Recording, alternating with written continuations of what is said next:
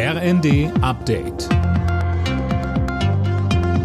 Stündlich neu. Auf den Punkt informiert. Ich bin Mia Hin. Guten Tag.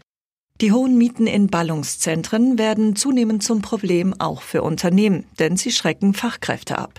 Mehr dazu von Holger Dilk. Laut einer Umfrage der Wirtschaftsprüfungsgesellschaft PwC sind die hohen Mieten für viele Menschen das zentrale Manko, wenn es um das Leben in der Großstadt geht.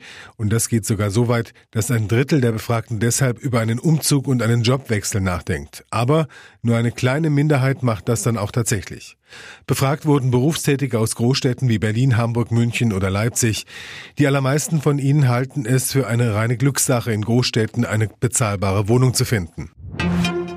Nach mehr Waffenhilfen hat Außenministerin Baerbock am zweiten Tag ihres Ukraine-Besuchs auch mehr humanitäre Hilfen angekündigt. Sie hat weitere 100 Millionen Euro Unterstützung für die Zivilbevölkerung zugesagt. Auch als Zeichen an die Ukraine, dass sie sich auf Deutschland verlassen kann. Und als Zeichen an Kreml-Chef Putin, dass die internationale Gemeinschaft nicht resigniert. Donald Trump hat den nächsten Schritt in Richtung Weißes Haus gemacht. Oder zumindest erstmal in Richtung Präsidentschaftskandidatur der Republikaner. Uwe Schimonek. Der Ex-US-Präsident hat auch die Vorwahlen in South Carolina klar gewonnen, im Heimatbundesstaat seiner Rivalin Nikki Haley. Haley will aber weiterhin nicht aufgeben, auch wenn es kaum Zweifel daran gibt, dass Trump seinen Siegeszug weiter fortsetzen und damit bei der Präsidentschaftswahl im November erneut gegen Joe Biden antreten wird.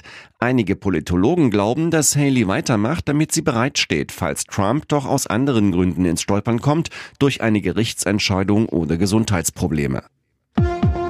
Alle Nachrichten auf rnd.de